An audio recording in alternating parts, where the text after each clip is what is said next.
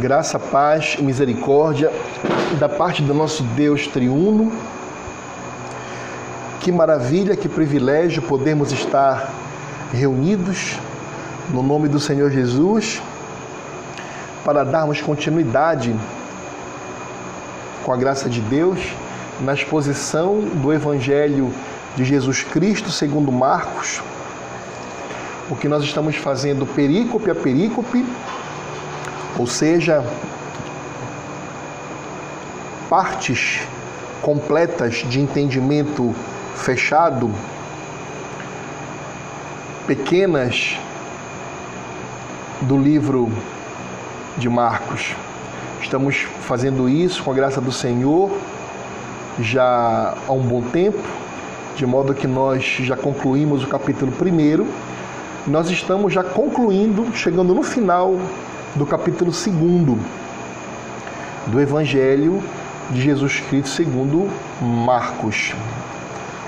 E o tema que ao estudar esta porção tão preciosa da palavra de Deus,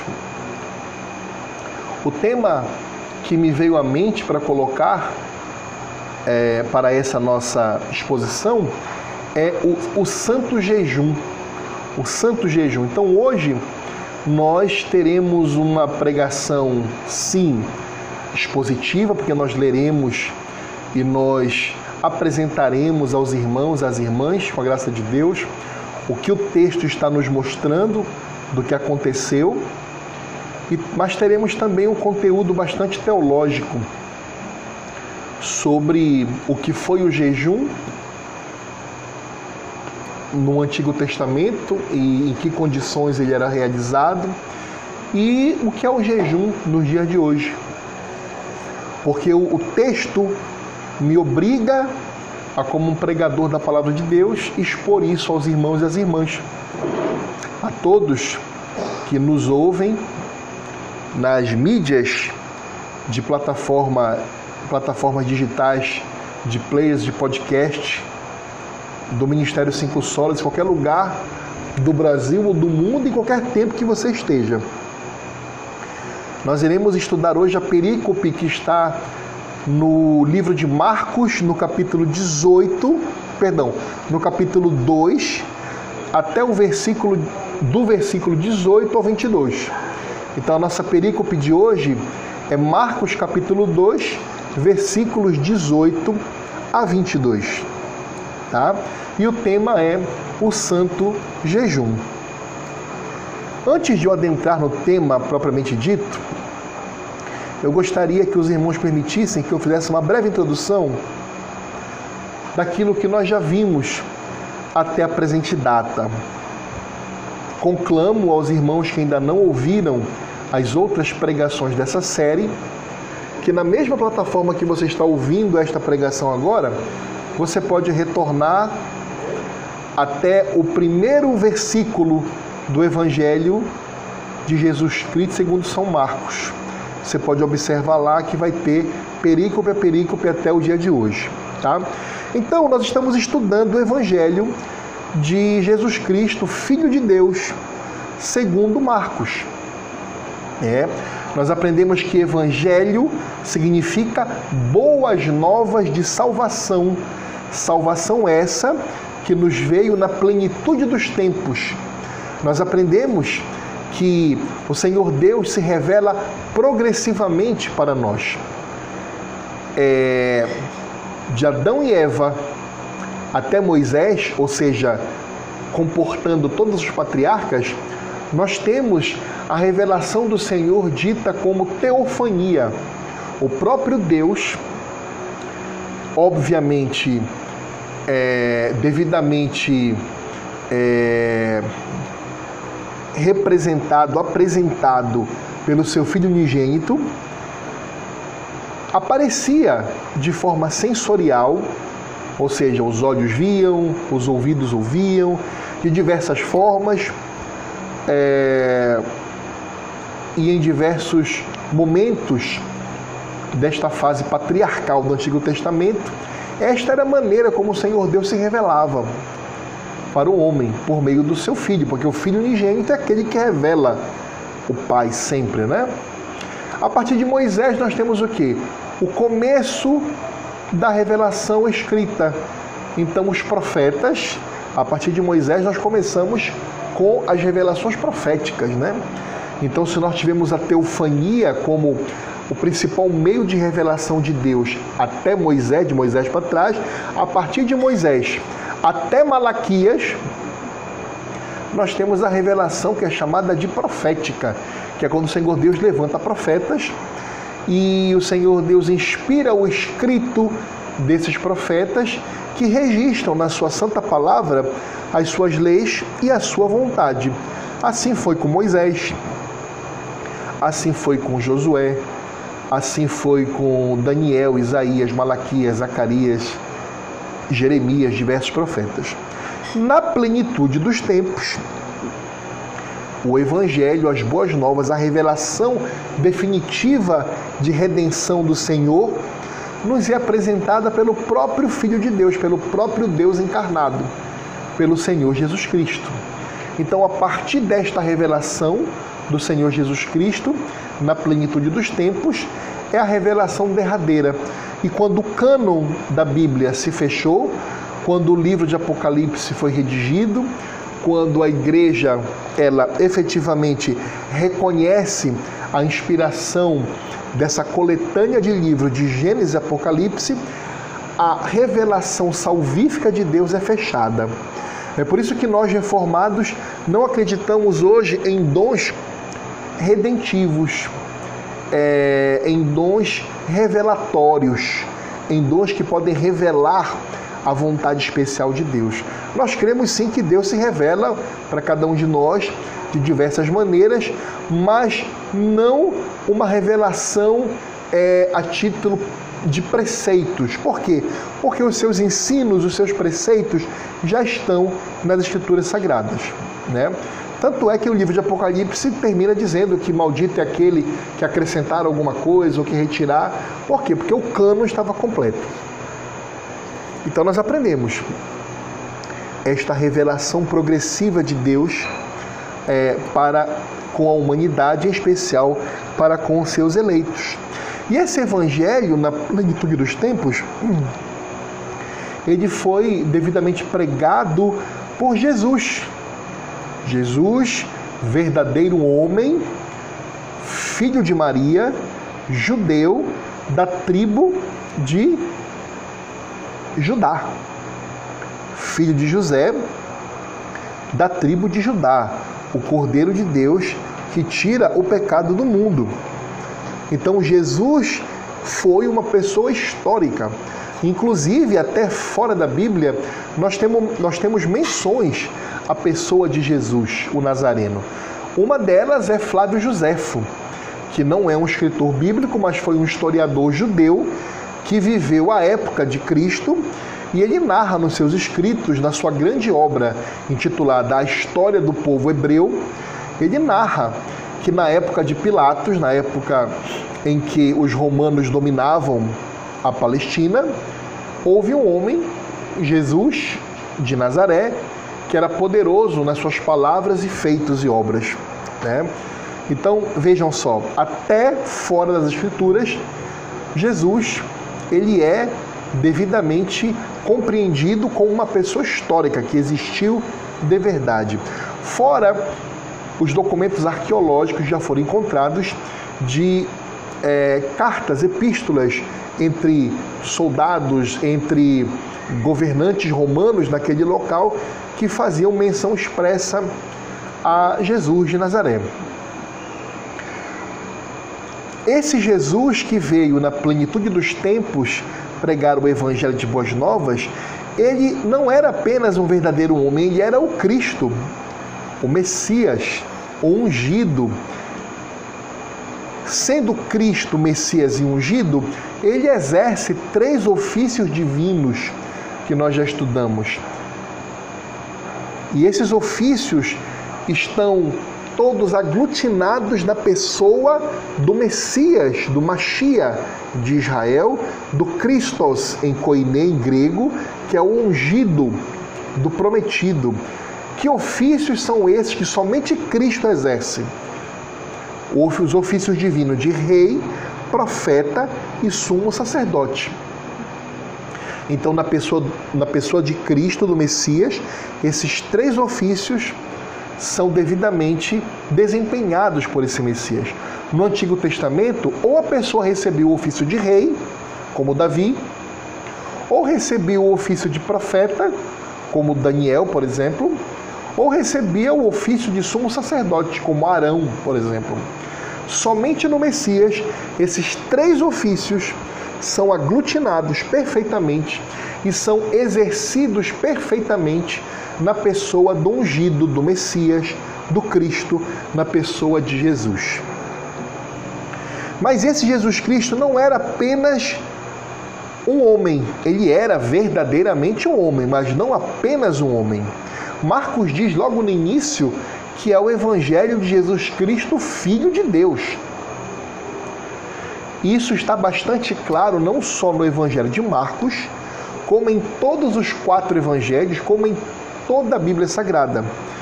O Messias, Jesus Cristo, ungido, é o Filho de Deus, o verdadeiro Deus. Em seu ser estava toda a plenitude da divindade.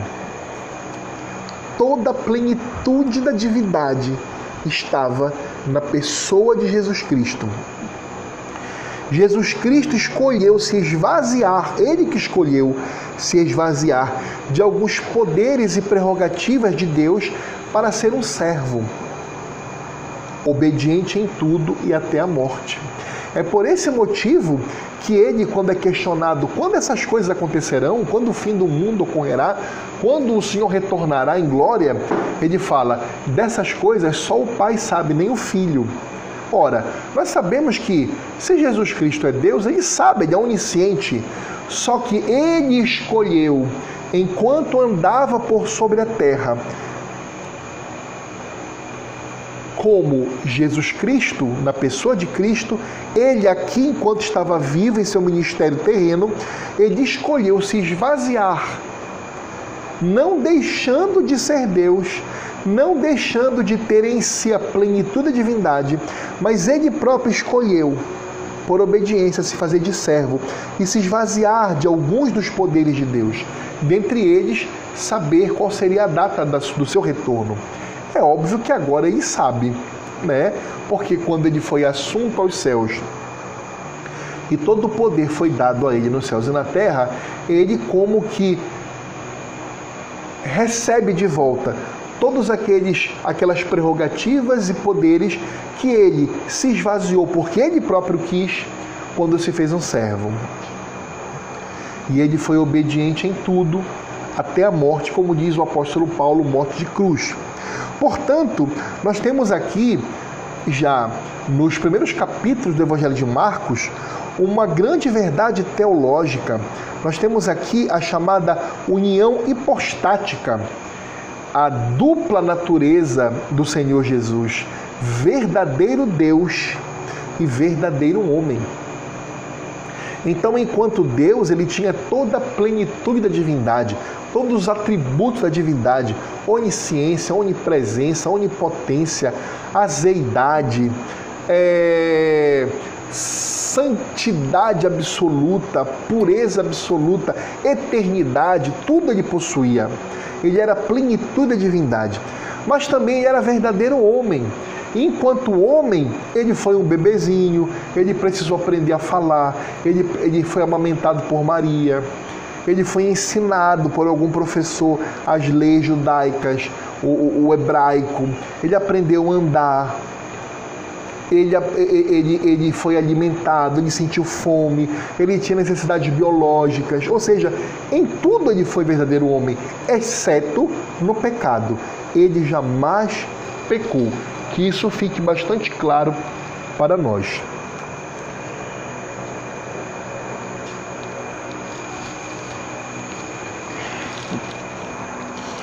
Enfim, Jesus Cristo, Marcos nos narra que ele foi batizado por João o Batista. E na ocasião desse batismo, que nós já vimos em pregações anteriores, houve uma teofania, que foi uma manifestação de Deus, uma manifestação da Trindade divina.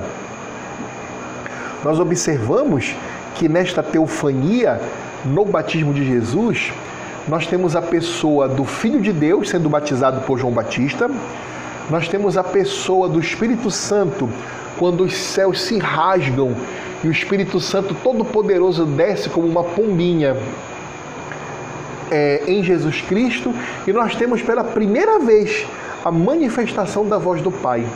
Você se recorda que eu disse que no Antigo Testamento, todas as vezes que havia uma teofania, uma manifestação de Deus era o Filho, porque o Filho é que revela o Pai. O Pai é, é, nunca é, se apresentou pessoalmente diante dos homens, porque a Bíblia diz que homem nenhum poderia ver a sua face não morreria. Até na viração do dia, quando havia aquele passeio taciturno tão maravilhoso que Adão e Eva tinham com o Criador, era o próprio Jesus Cristo pré-encarnado, que revela o Pai que passeava com eles no Éden. Só que nesse dia, que Marcos não relata no capítulo 1, foi tão especial que foi o início da vida pública do seu filho amado. O Pai, o Pai desejou manifestar a sua voz, para que toda a humanidade pudesse saber que este é o meu filho amado, em quem me comprazo, em quem eu tenho alegria. Então, essa foi uma manifestação maravilhosa da voz do Pai. Logo após o batismo, nós aprendemos que Jesus venceu a Satanás e as feras no deserto. Ele foi levado pelo Espírito Santo para o deserto por 40 dias e 40 noites em que ele jejuou é, e ele venceu as tentações de Satanás, o adversário dele. Aqui ele estava disputando uma, uma, uma guerra jurídica justamente pelo seu direito a esta realidade terrena, com a queda do homem. Ele se entendia como o príncipe deste mundo, e de fato o próprio Jesus disse que ele era o príncipe deste mundo por conta da queda, né? Então Jesus Cristo veio destronar o príncipe deste mundo e devolver o reino a Deus. Não que o Senhor Deus não fosse o rei de todo o universo, não. Mas é no sentido de que Satanás tinha ganhado, entre aspas, o direito, pela própria justiça de Deus, de estar oprimindo esta terra por conta da queda do homem. O Senhor Jesus foi perfeito em tudo. Ele vence Satanás no deserto e depois Jesus Cristo em Cafarnaum, na Galileia, que fica no norte da Palestina, ele inicia o seu ministério público com diversos milagres e maravilhas. E esses milagres, essas maravilhas, são reveladas é, pelo Senhor Jesus por diversas curas maravilhosas que ele faz. Cura de leproso, cura de pessoas doentes, de toda sorte de enfermidade e por libertações espirituais. Os demônios se manifestavam na presença de Jesus Cristo. E o Senhor Jesus os expulsava, libertava as pessoas. Então o Senhor Jesus inicia seu ministério na Galileia pregando um evangelho de arrependimento vocês recordam a pregação dele? Arrependam-se, pois é chegado o reino de Deus. Creiam no Evangelho e sejam salvos. Esse era o cerne da pregação de Cristo. E acompanhada esta pregação que ele fazia como um grande rabino, como mestre de Israel, como professor de Israel, como o profeta, que é um dos três ofícios, né, que era profeta, e o profeta ensina a palavra, isso tudo era acompanhado por diversos milagres e maravilhas para dar como que um carimbo de atestado do poder de Deus. E em Cafarnaum, nós observamos há, alguns, há dois domingos atrás o chamado de Levi, de Mateus, que era um publicano, um cobrador de impostos, uma figura tão desprezada, tão humilhada, na sua própria família, inclusive pai, mãe, parentes. Por quê? Porque Mateus Levi, como todo cobrador de impostos, ele arrecadava dinheiro para Roma, entregava o dinheiro para Roma e aquilo que ele arrecadasse a mais era o salário dele. Então, é de certo que Levi Mateus era muito rico.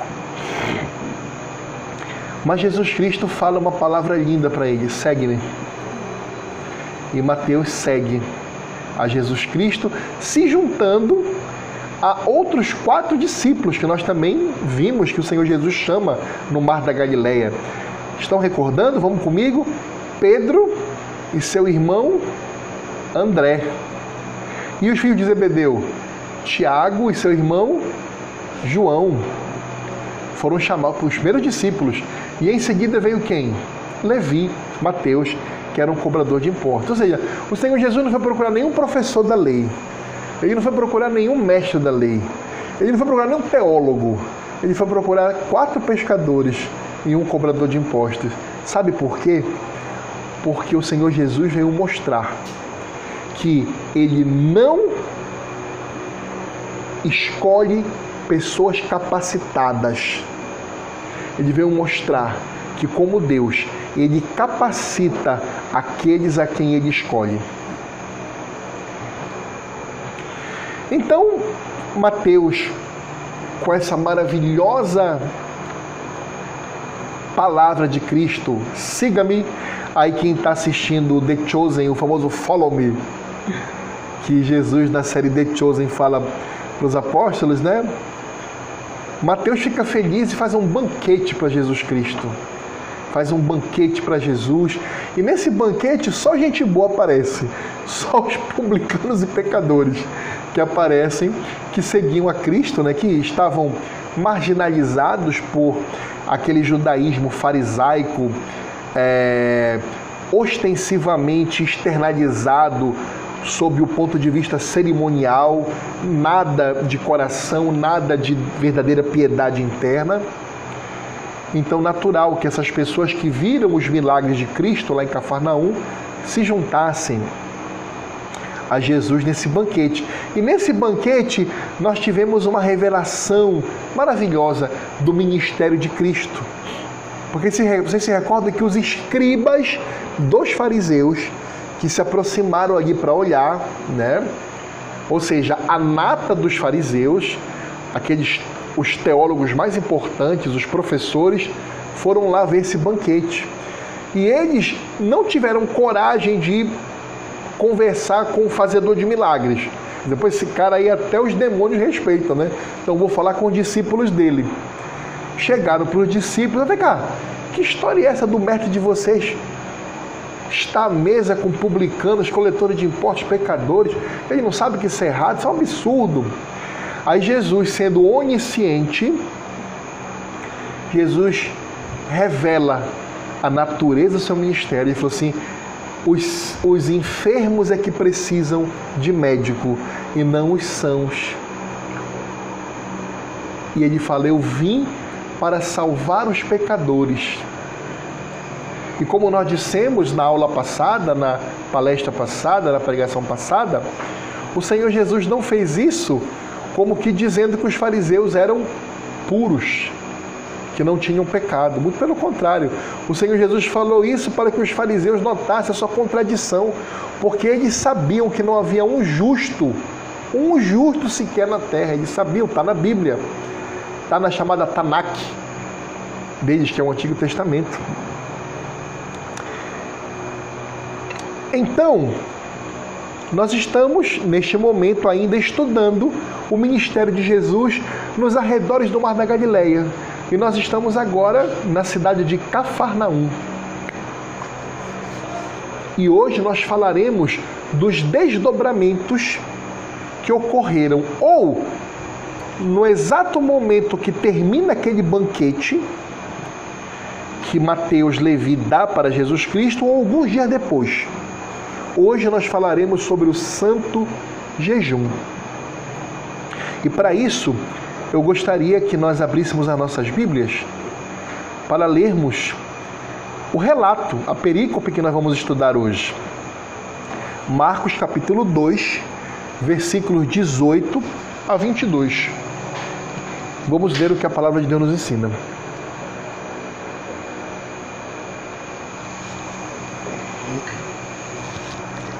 Marcos capítulo 2, versos 18 a 22. Ora, os discípulos de João e os fariseus estavam jejuando. Vieram alguns e lhe perguntaram: Por que motivo jejuam os discípulos de João e os dos fariseus, mas os teus discípulos não jejuam? Respondeu-lhe Jesus: Podem porventura jejuar os convidados para o casamento enquanto o noivo está com eles? Durante o tempo em que estiver presente o noivo, não podem jejuar. Dias virão, contudo, em que lhes será tirado o noivo. E nesse tempo jejuarão. Ninguém costura remendo de pano novo em veste velha, porque o remendo novo tira parte da veste velha e fica maior a rotura. Ninguém põe vinho novo em odres velhos, do contrário, o vinho romperá os odres. E tanto se perde o vinho como os odres. Mas põe-se vinho novo em odres novos. Palavra do Senhor, graças a Deus. Vamos orar. Senhor Deus, Graças te damos pelo privilégio de nos debruçarmos, Senhor, sobre a tua palavra que é tão linda, tão bela, tão poderosa, que nos ensina tantas coisas, Senhor. Muito obrigado por esse privilégio de podermos abrir, estudar, esquadrinhar. Porque tu nos disseste que a tua palavra é lâmpada para os nossos pés e luz para os nossos caminhos. Senhor Deus, me dê as condições intelectuais, biológicas, psicológicas, físicas, para expor de maneira piedosa, verdadeira, de maneira autoritativa, com tremor e temor a tua palavra. Esconde de mim, Senhor, toda e qualquer opinião própria que eu tenha sobre determinado assunto para que prevaleça única e exclusivamente a tua santa palavra, a tua vontade, as tuas leis. Peço pelas pessoas que estão ouvindo, Senhor, esta aula, esta pregação, este sermão, em qualquer tempo ou em qualquer lugar do mundo, pelas plataformas de podcast que o Ministério Cinco Solos utiliza. Que o Senhor tire a venda dos olhos dessas pessoas. Que o Senhor tire a cera dos ouvidos. Que o Senhor arranque o coração de pedra e coloque um coração de carne, para que possam entender aquilo que será explicado, que o teu Espírito Santo, Senhor, possa levar conversão, arrependimento de pecados e salvação para ímpios e possa levar alimento, encorajamento, ensino e santificação para o crente que me ouve. É que eu te peço em nome de Jesus. Amém. Meus irmãos, nós acabamos de ler agora esse texto de Marcos e observem que esse texto está logo em seguida ao grande banquete que, que, que Mateus dá para Jesus. Então, das duas, uma, ou, ou esses fariseus foram nesse banquete, mas estavam jejuando, e viram lá Jesus e seus discípulos festejando, comendo, bebendo, com os publicanos e com os pecadores. E eles fazem esses questionamentos. O primeiro nós vimos na aula passada, né? Quando eles perguntam como é que ele come com pecadores e tal, e agora esse. Olha, nós jejuamos e os discípulos de João jejuam, por que você não está jejuando? Então pode ter acontecido isso, né? O momento desse banquete pode ser um, um, um momento de do jejum que os fariseus estavam fazendo e também João. Ou então o Evangelho de Marcos não nos deixa claro, pode ter ocorrido em momento posterior a este. Mas fato é que o Senhor Jesus é questionado, é inquirido, é acusado de por que não jejua nem ele, nem os seus discípulos. E nós temos textos paralelos da Bíblia que contam o mesmo assunto, o mesmo fato. Vamos ler. Mateus capítulo 9, versículos 14 a 17. Mateus capítulo 9,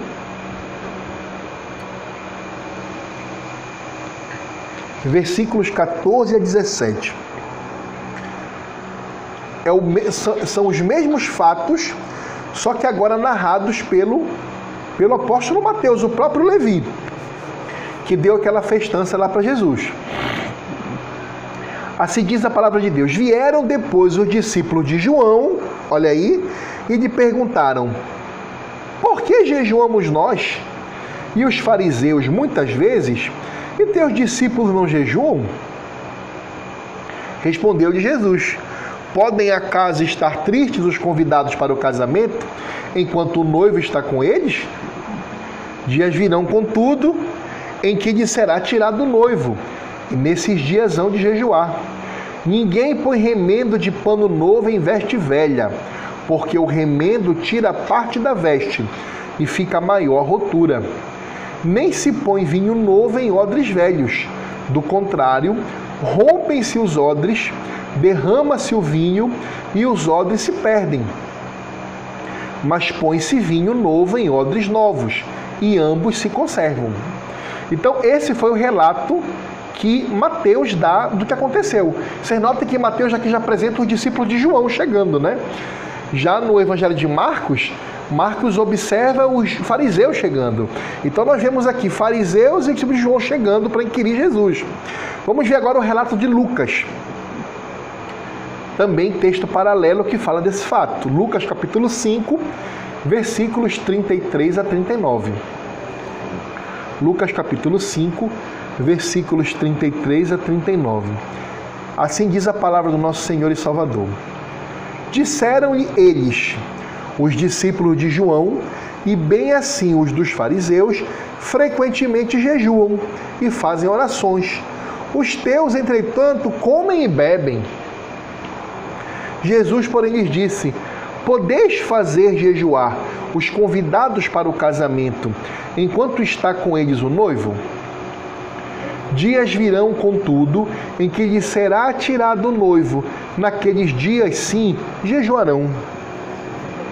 Também lhes disse uma parábola: Ninguém tira um pedaço de veste nova e o põe em veste velha pois rasgará a nova, e o remendo da nova não se ajustará à velha.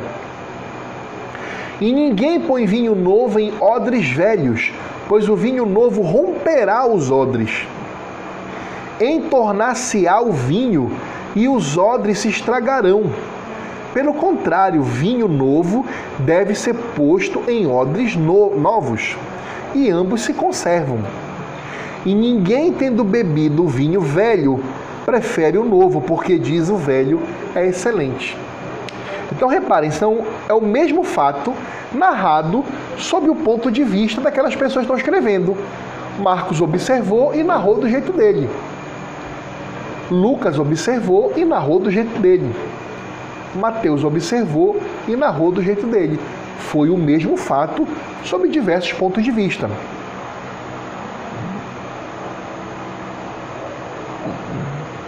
Vamos agora, como sempre fazemos, procurar explicar versículo a versículo aquilo que nós acabamos de ler. Vamos começar com o versículo 18, que diz assim: Ora, os discípulos de João e os fariseus estavam jejuando. Vieram alguns e lhe perguntaram: Por que motivo jejuam os discípulos de João e os dos fariseus, mas os teus discípulos não jejuam? Eu posso destacar de início aqui discípulos de João. Nós sabemos que neste momento João Batista estava preso. E os discípulos de João que não seguiram a Jesus Cristo, porque nós seguimos, sabemos que alguns discípulos de João seguiram a Jesus Cristo, mas aqueles que não seguiram a Jesus Cristo, eles continuaram a praticar o judaísmo cerimonialista do Antigo Testamento eles continuaram, eles eram homens. O próprio João Batista é um homem da antiga dispensação da aliança da graça. Então, os discípulos de João, após ele ser preso, que não passaram a serem discípulos de Jesus Cristo, eles continuaram a praticar esse judaísmo cerimonialista do Antigo Testamento, sem a correta interpretação dos ensinos de Jesus Cristo. Porque sim, meus amados irmãos e irmãs, é verdade. Jesus Cristo era um judeu de verdade. E mais, ele era um judeu que, de acordo com a palavra de Deus, ele deveria cumprir toda a lei e os profetas, todas as vírgulas, todos os pontos, todas as menores letras. Ele disse: Não vi abolir, eu vim cumprir. Só que tinha um detalhe: Jesus era o Messias. Então, como foi ele que inspirou os textos do Antigo Testamento, evidentemente que ele sabia como interpretar adequadamente esses textos. E é óbvio que, assim como nós vimos, infelizmente, na história da igreja cristã, várias denominações, igrejas apostatarem da fé, irem se perdendo por pensamentos e heresias criadas por homens, os judeus da antiga aliança era da mesma forma. Eles foram se perdendo, criando coisas humanas, criando regras humanas, de modo que o Senhor Jesus veio restabelecer, veio cumprir. Olha, ouviste o que foi dito aos antigos: não matarás, eu porém vos digo. Então, ele, como grande rabino, o único rabino de Israel, o professor de Israel, ele, como Messias, ele, como o Cristo ungido, ele, como profeta, ele veio interpretar, ensinar, cumprir a lei e os profetas. E os discípulos de João, que não seguiram a Cristo, estavam seguindo aquele judaísmo arcaico e cheio de obrigações meramente humanas. Ou seja, estavam completamente destoados da balada que o Senhor Deus estava tocando naquele momento, que era a balada de salvação, de redenção. Nós podemos observar isso na, em algumas passagens da, da palavra de Deus que mostram que haviam discípulos que, de João que seguiram a Cristo e outros que não seguiram. Por exemplo, o próprio João Batista, no Evangelho de João, capítulo 3, versículo 30, quando os discípulos de João ficarem ciumados né, por Jesus Cristo, ele fala assim: é necessário que ele cresça e que eu diminua. O próprio João confessa que Jesus era o Cordeiro de Deus, que ele não tinha nem é, a honra de poder desatar as sandálias dos seus pés. E repare que isso dura, isso demora. Haviam muitos discípulos de João Batista que no primeiro momento não seguiram a Cristo. Atos capítulo 19, versículo 1 a 7, nós podemos ver uma família ali que era discípula de João Batista. Atos capítulo 19, versículos 1 a 7. Olha o que diz aqui. Atos 19, 1 a 7. E sucedeu que, enquanto Apolo estava em Corinto, Paulo, tendo passado por todas as regiões superiores, chegou a Éfeso. E achando ali alguns discípulos, disse-lhes: Recebestes vós já o Espírito Santo quando crestes? E eles disseram-lhe: Nós nem ainda ouvimos que haja Espírito Santo. Perguntou-lhes então: Em que sois batizados então? Eles disseram: No batismo de João. Mas Paulo disse: Certamente João batizou com o batismo de arrependimento, dizendo ao povo que cresce no que após ele havia de vir, isto é, em Jesus Cristo e os que ouviram foram batizados em nome do Senhor Jesus. E impondo-lhes Paulo as mãos, veio sobre eles o Espírito Santo, e falavam línguas e profetizavam. E estes eram ao todo uns doze homens. Então observem que essas pessoas aqui, elas ainda eram discípulas de João Batista. Elas tinham sido discipuladas por João Batista, batizadas por João Batista, ainda viviam é, nas cerimônias judaicas do Antigo Testamento, porque volto a dizer, João Batista é o último profeta do Antigo Testamento, de modo que eles não conheciam, não tinham ainda é, aceitado o senhorio de Cristo ao ponto de nem saberem que havia o batismo em nome do Senhor Jesus. Né?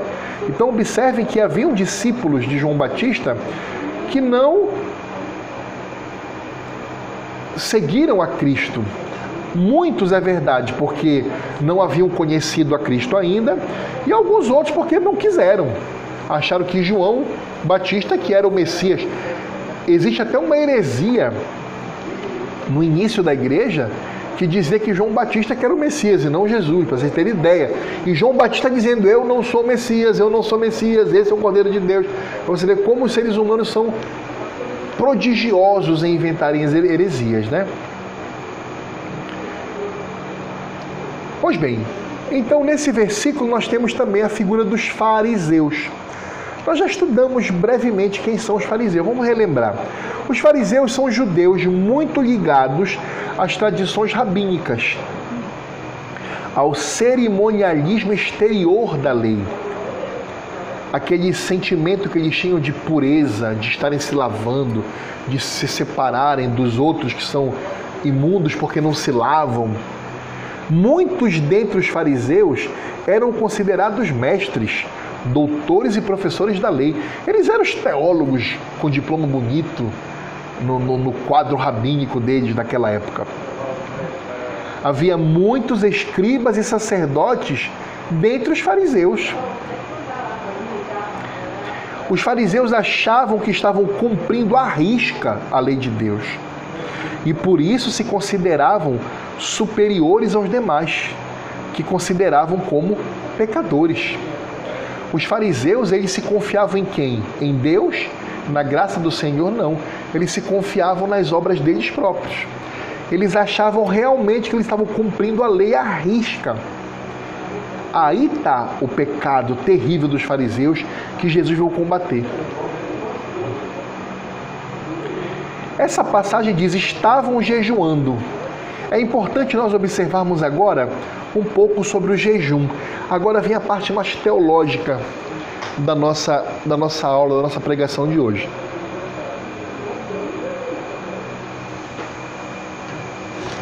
Estavam jejuando. O jejum ele era obrigatório no Antigo Testamento apenas uma vez por ano, que era o jejum obrigatório no dia da expiação no dia da expiação havia um jejum obrigatório. Abra sua Bíblia lá em Levítico, capítulo 16, versículos 29 a 31. Levítico, capítulo 16, versículos 29 a 31. Isso vos será por estatuto perpétuo. No sétimo mês, aos dez dias do mês, afligireis a vossa alma e nenhuma obra fareis, nem o natural, nem o estrangeiro que peregrina entre vós, porque naquele dia se fará expiação por vós, para purificar-vos, e sereis purificados de todos os vossos pecados perante o Senhor. É sábado de descanso solene para vós outros, e afligireis a vossa alma. É estatuto perpétuo. Então aqui nós observamos o dia da expiação. Esse afligir a alma está ligado ao jejum, a não comer. Então nesse dia da expiação, que era obrigatório, era o dia que todo judeu deveria obrigatoriamente jejuar. E notem também, apenas um breve comentário, que ele não marca esse dia especificamente num sábado ele fala assim, ó, no sétimo mês, aos dez dias do mês. Ora, aos dez dias do mês, pode cair numa segunda, numa terça, numa quarta, numa quinta, numa sexta, no sábado, no domingo, aos dez dias do mês. Mas observem como a figura do Shabat não é o sábado propriamente dito, mas é descanso. Porque repare que no final do versículo ele fala que este dia da expiação é sábado de descanso solene. Então é por isso que o adventista, que o sabatista e que aqueles que acham que o sábado ainda é, até hoje é o sábado, porque foi sábado na antiga aliança, que deve ser observado pela igreja, por isso que eles erram. Porque olha só, o dia da expiação podia cair em qualquer dia da semana, mas Deus dizia: olha, esse dia de expiação é sábado de descanso. Por isso que nós chamamos o domingo como sábado cristão.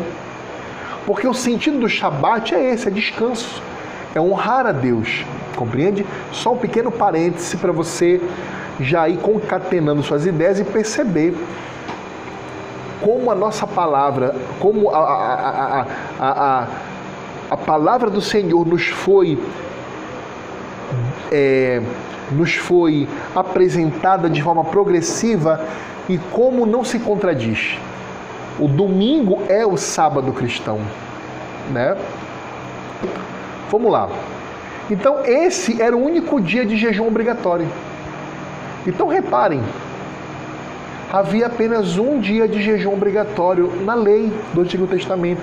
Era o dia da expiação, Levítico 16, 29 e 31. Ah, irmão Eduardo, mas havia outros momentos de jejum, sim. Era o jejum espontâneo. Era o jejum espontâneo, que sempre acompanhava contrição, arrependimento e dedicação ao Senhor. Eu selecionei alguns textos aqui para mostrar para vocês esses jejuns, perdão, que eram espontâneos. Mas notem que sempre a figura da contrição, do arrependimento, da dedicação, da meditação estavam presentes. Juízes capítulo 20, versículo 26. Então todos os filhos de Israel, todo o povo, subiram e vieram a Betel e choraram.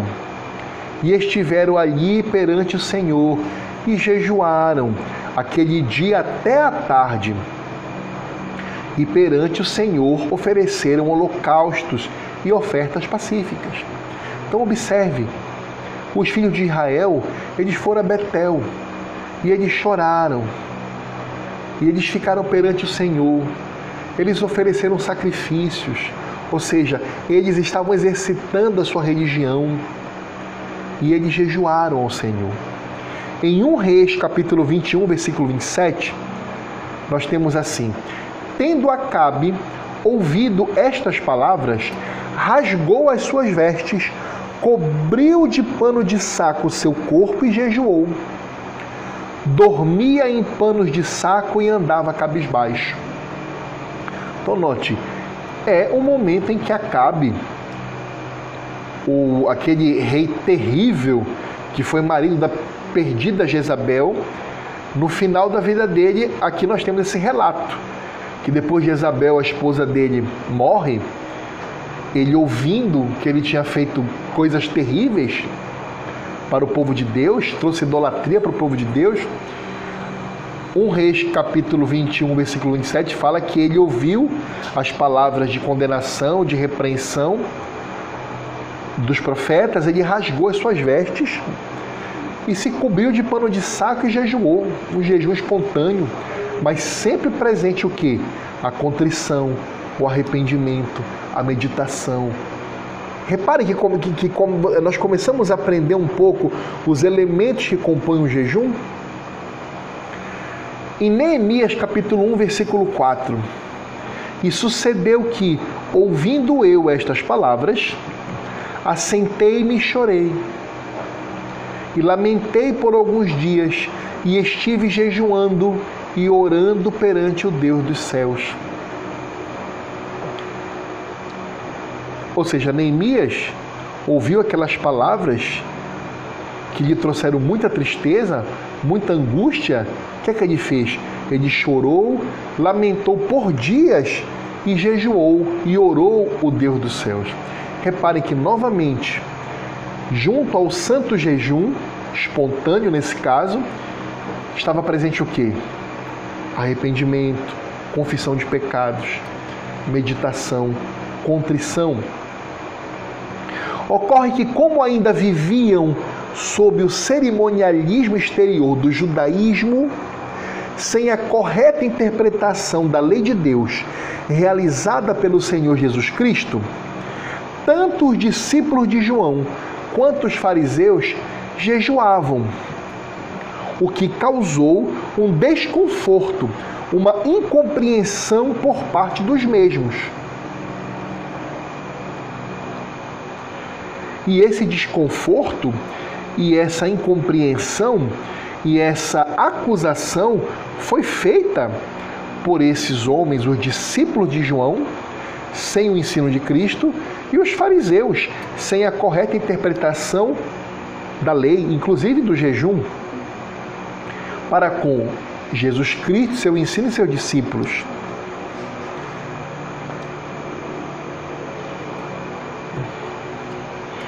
Esse versículo também, no final, nos apresenta a pergunta que foi formulada pelos discípulos de João e pelos fariseus.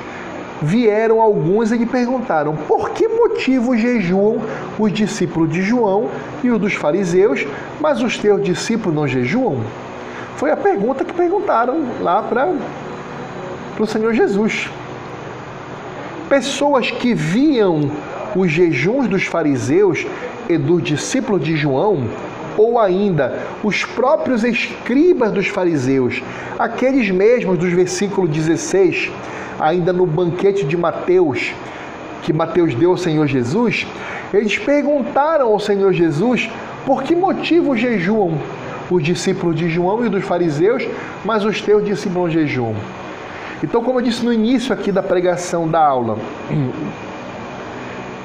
este fato se deu ou no momento do grande banquete que Mateus estava dando, por alguma, por algum, por alguma convocação solene, poderia ter havido um jejum entre os fariseus e entre os discípulos de João ali naquele momento, e eles viram ali aterrorizados Jesus, o, o grande fazedor de milagres e grande, grande profeta e professor, está não só comendo com publicanos e pecadores, mas está comendo e não jejuando como eles.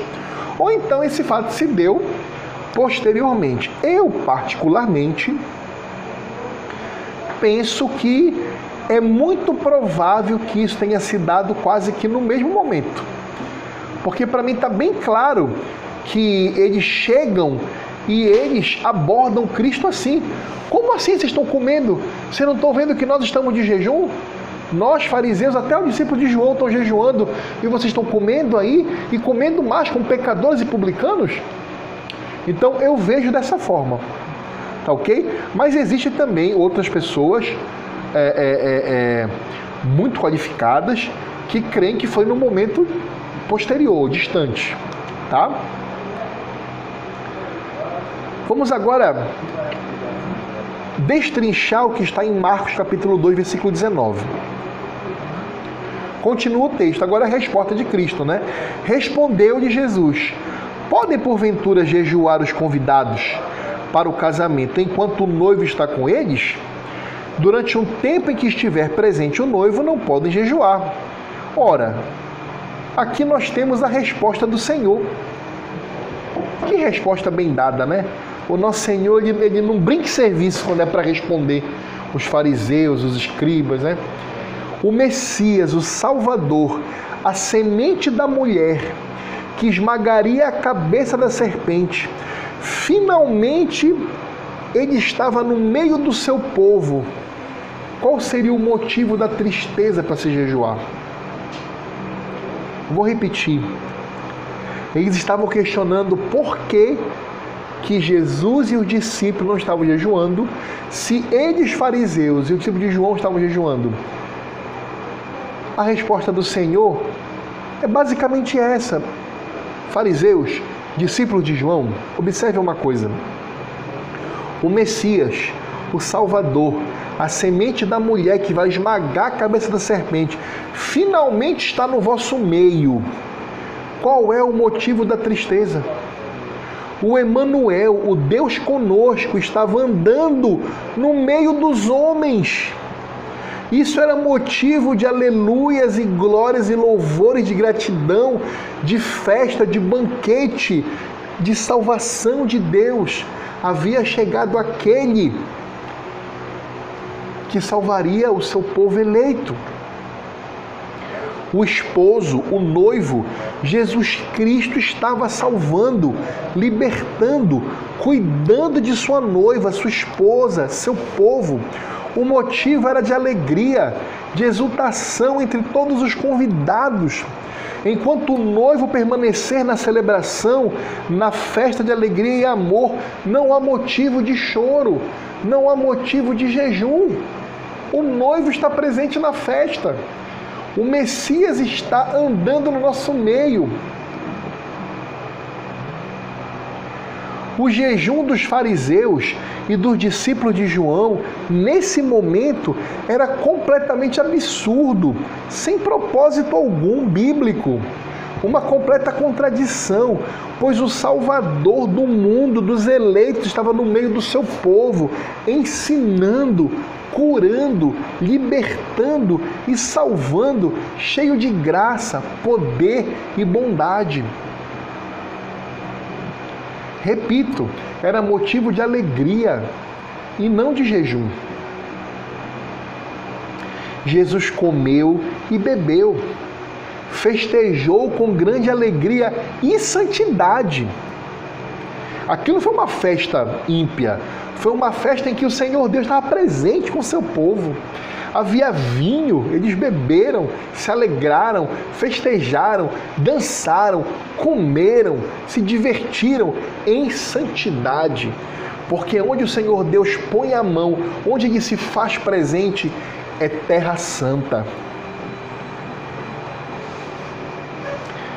Repito, Jesus comeu e bebeu, festejou com grande alegria e santidade com os publicanos e pecadores, pois o reino de Deus e a salvação a Israel havia finalmente chegado.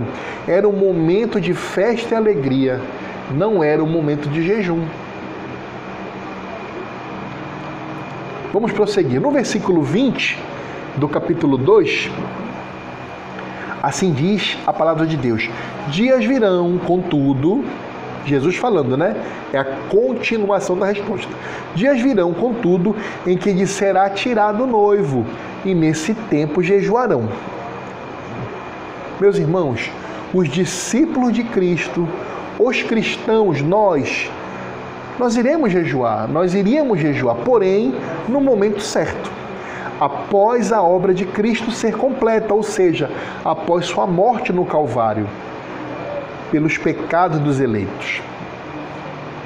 A igreja, após a morte de Cristo, bem como após a sua ressurreição e ascensão aos céus, desde o início jejua.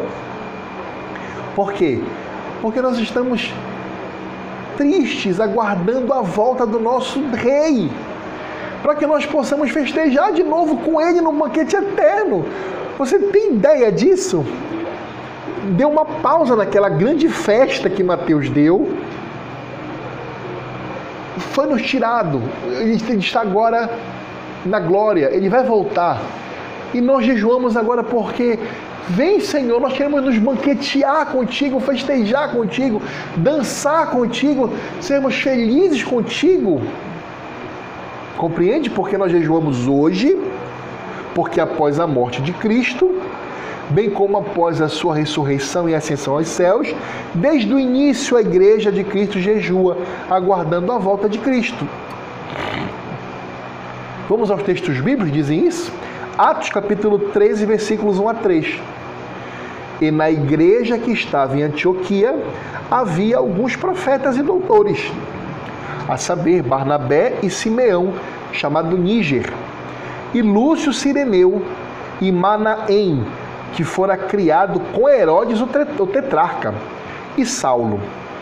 E servindo eles ao Senhor e jejuando, disse o Espírito Santo: Apartai-me a Barnabé e a Saulo para a obra a que os tenho chamado. Então, jejuando e orando, e pondo sobre eles as mãos, os despediram. Então reparem, aqui o Senhor Jesus já havia ascendido aos céus. Eles jejuaram. Uma outra característica do jejum é nós nos dedicarmos ao Senhor para que nós possamos, pela graça de Deus, entendermos mais a Sua vontade na palavra de Deus. Você sabia que o jejum é importante para isso? Sabe aquele texto da Bíblia que você tem dificuldade de compreender? Faça, faça um teste. Faça um jejum solene. arrependa-se dos seus pecados, fique em contrição e pegue esse texto que você tem dificuldade e leia e peça ao Espírito Santo que lhe revele o sentido desse texto. Se for necessário, use outros livros também. Mas observe que aqui a igreja utilizou o jejum para isso. Para se aproximar mais de Deus. Atos capítulo 14, versículo 23, outro, outro momento de jejum. E, havendo-lhes por comum consentimento eleito anciãos em cada igreja, orando com jejuns, os encomendaram ao Senhor em quem haviam crido. Vocês observam? O momento de nós elegermos anciãos, presbíteros na igreja, deve ser acompanhado de quê? De oração e jejum. Então, quando nós estamos formando uma congregação nova, uma igreja nova, que você vai escolher os homens anciãos, os presbíteros daquela igreja, a igreja toda tem que orar e jejuar e clamar a Deus perdão de pecados para que Deus escolha quem são aqueles homens que vão governar aquela igreja. Assim diz Atos 14, 23. E havendo-lhes por comum consentimento eleito anciãos em cada igreja, orando com jejuns, os encomendaram ao Senhor em quem haviam crido. 2 Coríntios capítulo 6, versículo 5. Nos açoites, nas prisões, nos tumultos, nos trabalhos, nas vigílias, nos jejuns.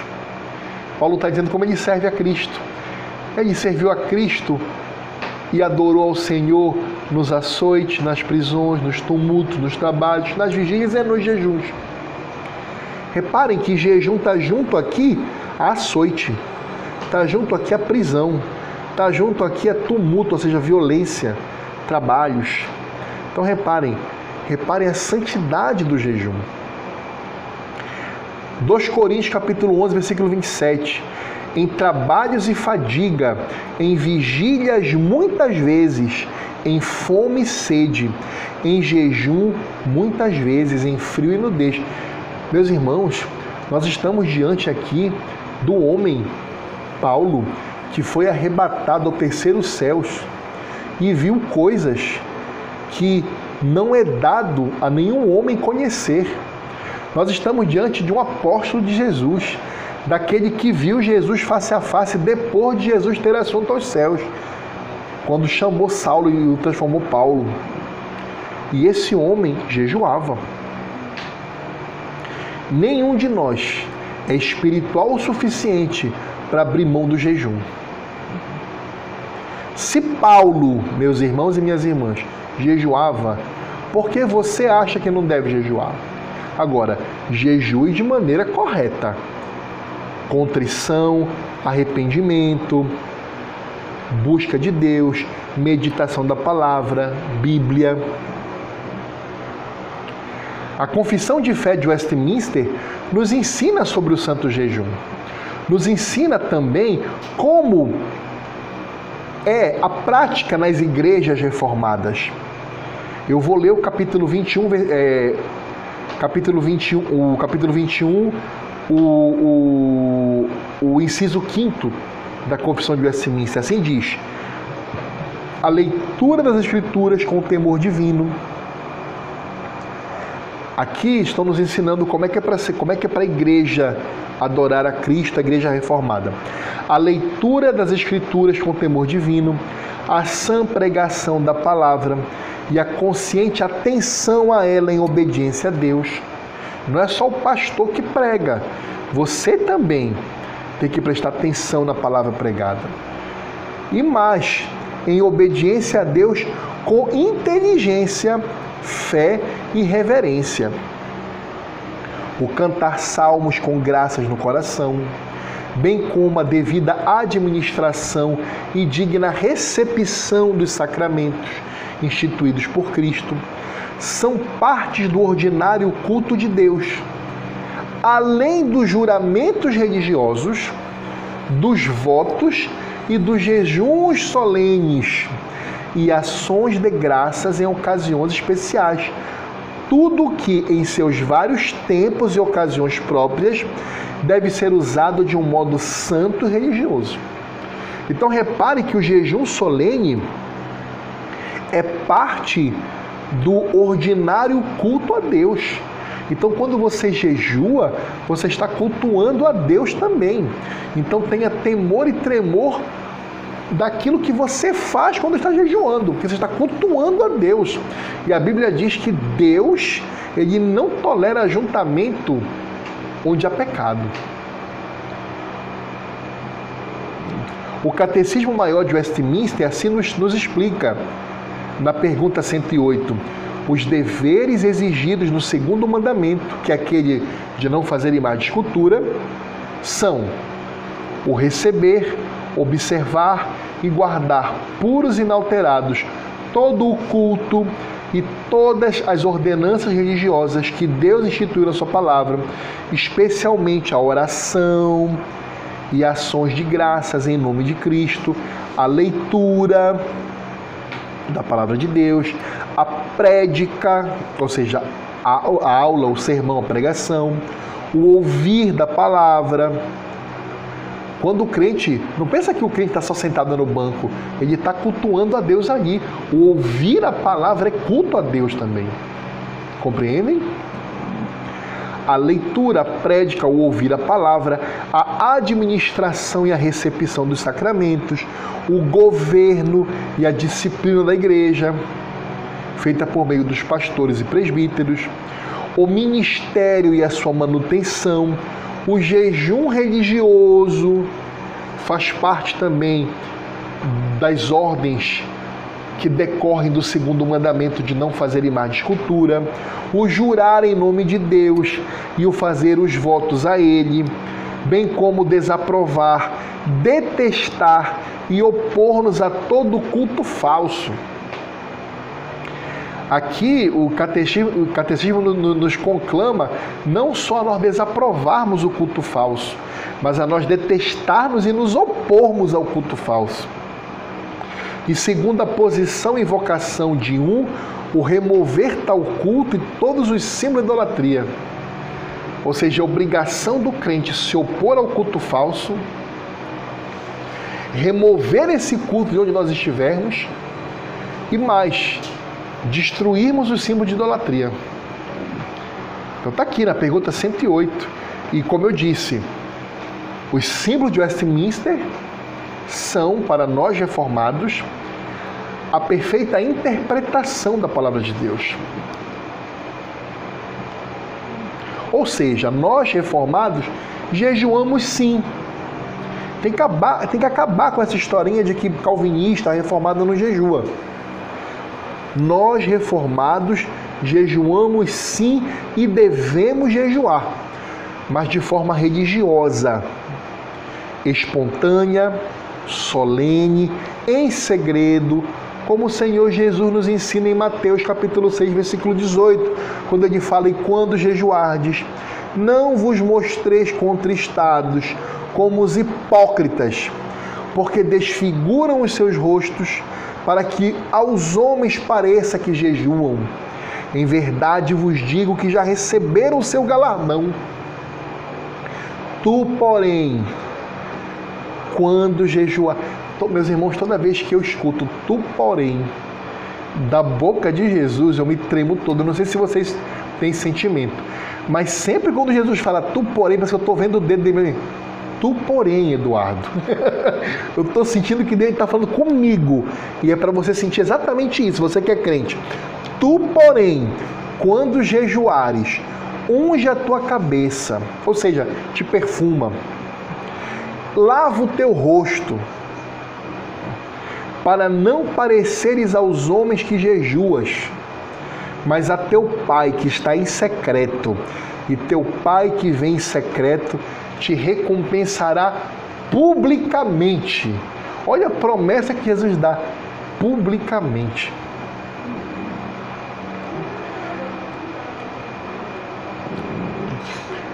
Vamos prosseguir. Marcos capítulo 2, versículo 21.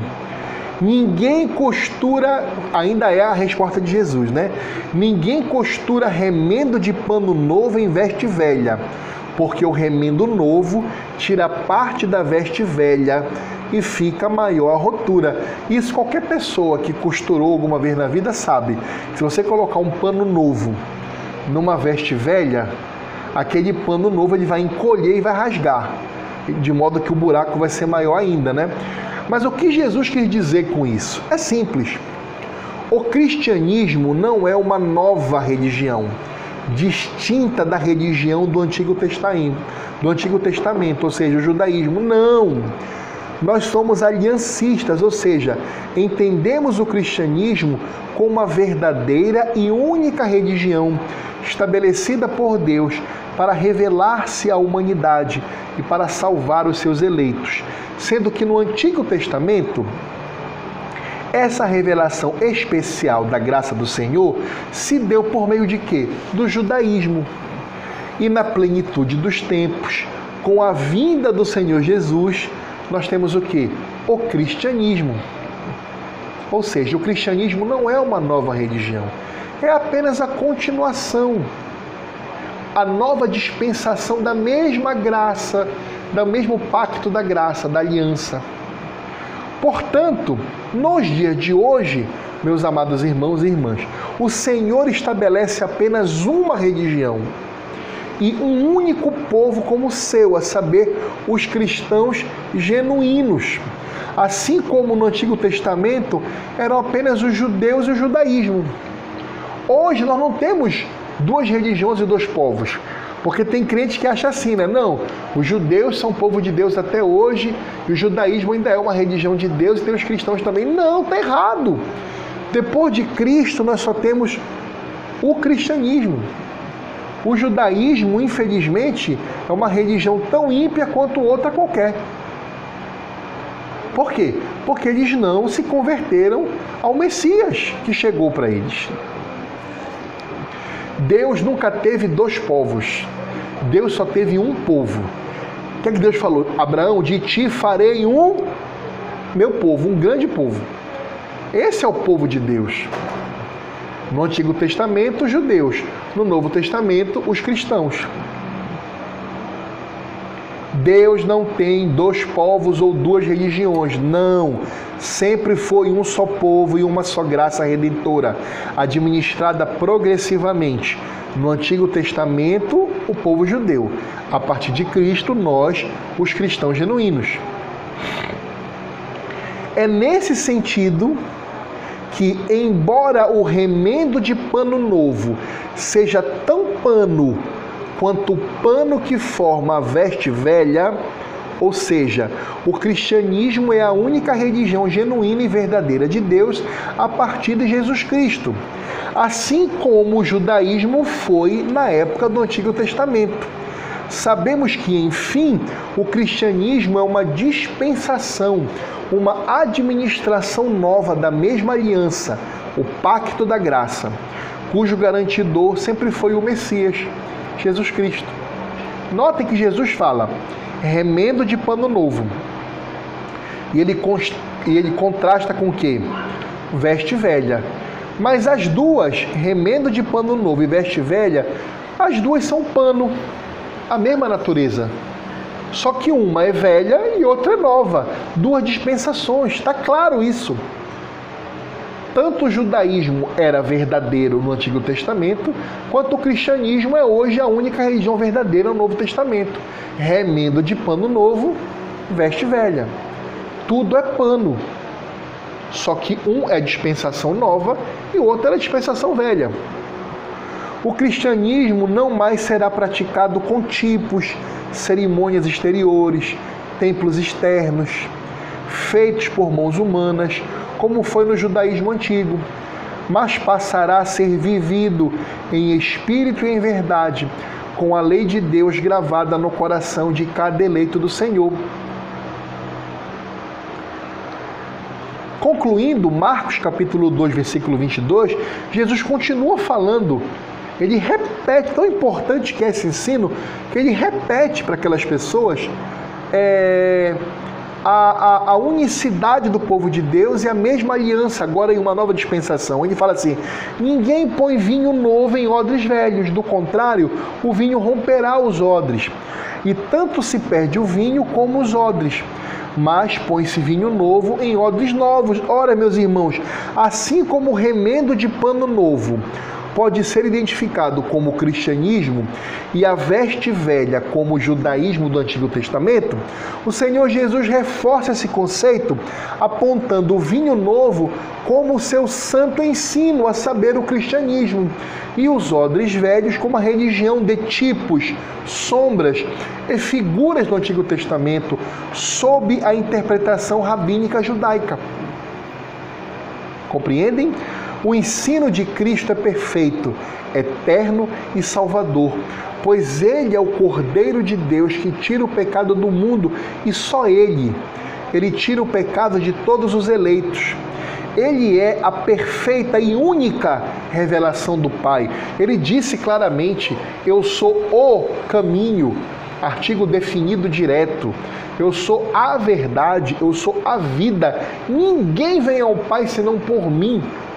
Então, todo, outro, todo outro caminho, todo, toda outra seita, toda outra religião que não seja a de Cristo e a do Cristo revelado na Bíblia, não é qualquer Cristo, é o Cristo da Bíblia, é o Jesus da Bíblia, é falsa, é ímpia, vai para o inferno. Por quê? Porque ele falou: Eu sou o caminho, eu sou a verdade, eu sou a vida. Ninguém vem ao Pai se não for por mim. Ninguém vem ao Pai se não for por mim.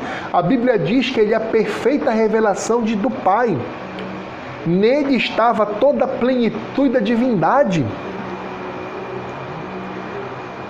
Não há nada mais a ser revelado ao homem a título de redenção do que a figura de Cristo, rei, profeta e sacerdote. Vamos à conclusão.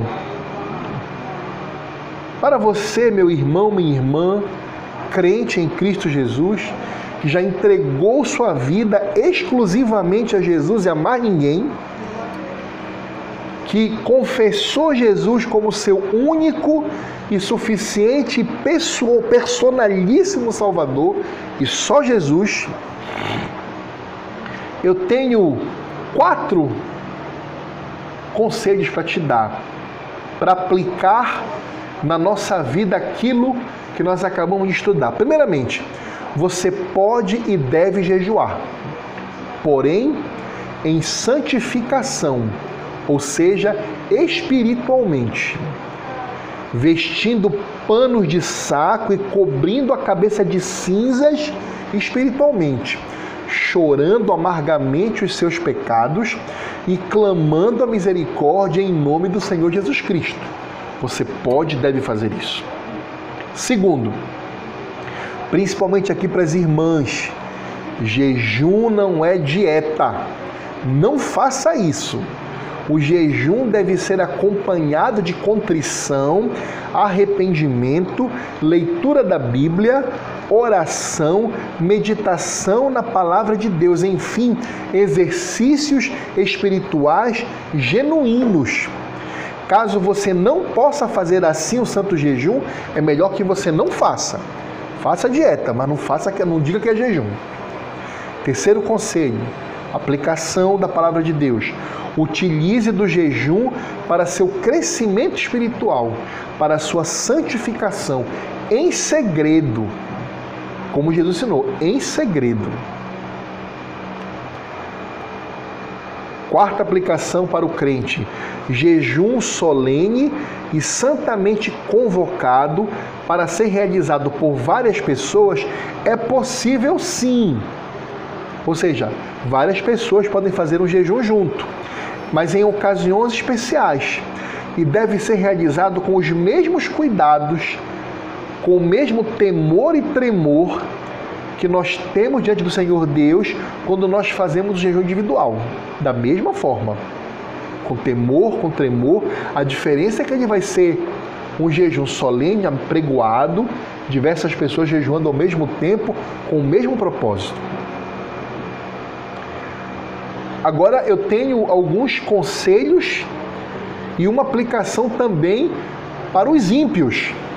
Se você ainda não se confiou individualmente, publicamente e exclusivamente somente a Jesus Cristo como seu único e suficiente Salvador e Senhor, meu amigo, minha amiga, eu tenho uma triste notícia para te dar. Você é um ímpio e ainda está debaixo da ira e da maldição de Deus. Você não está debaixo de um relacionamento de amor de Deus. Você está debaixo da ira e da maldição de Deus. E é isso que você vai ter se você não se arrepender dos seus pecados.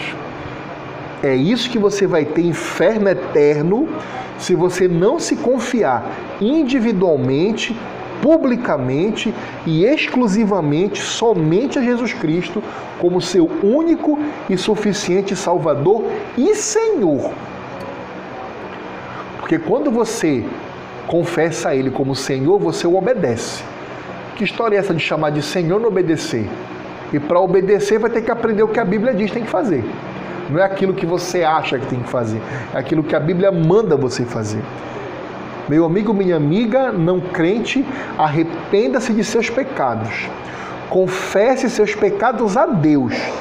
Confesse a Cristo como seu Senhor e Salvador único e pessoal. Estude a sua Bíblia. Compre uma Bíblia para você, estude. Procure frequentar uma igreja genuína evangélica. Como você pode saber que uma igreja é evangélica e genuína? Lá você vai ter que ter a pregação da palavra de Deus de forma correta, e essa deve ocupar grande parte do culto, como nós fazemos aqui no Cinco Solas. Você terá a administração adequada dos dois sacramentos, batismo e santa ceia e a aplicação da disciplina eclesiástica, de forma a proteger a Igreja do Senhor de erros e heresias. Amém. Vamos orar. Senhor Deus, obrigado pela tua palavra, pelos teus ensinos. Senhor, torce a nossa vontade, escraviza a nossa liberdade para que nós possamos cumprir a tua palavra nos torna teus servos, Senhor. Submete a nossa mente, a tua mente, joga para longe de nós as nossas vontades, nossas opiniões próprias e nos torna teus servos verdadeiros. Obrigado pela tua palavra. Nos ensina, Senhor, como praticarmos bem o santo jejum e perdoa pelos pecados que nós cometemos quando não sabíamos ainda como fazer o jejum. Tem misericórdia e nos ensina a partir de agora a jejuarmos da forma que te agrada, como um culto solene, como um culto com temor e tremor a ti, Senhor Deus, em meditação espiritual, em arrependimento, em oração, em estudo da palavra de Deus. Muito obrigado, Senhor. Em nome de Jesus. Amém.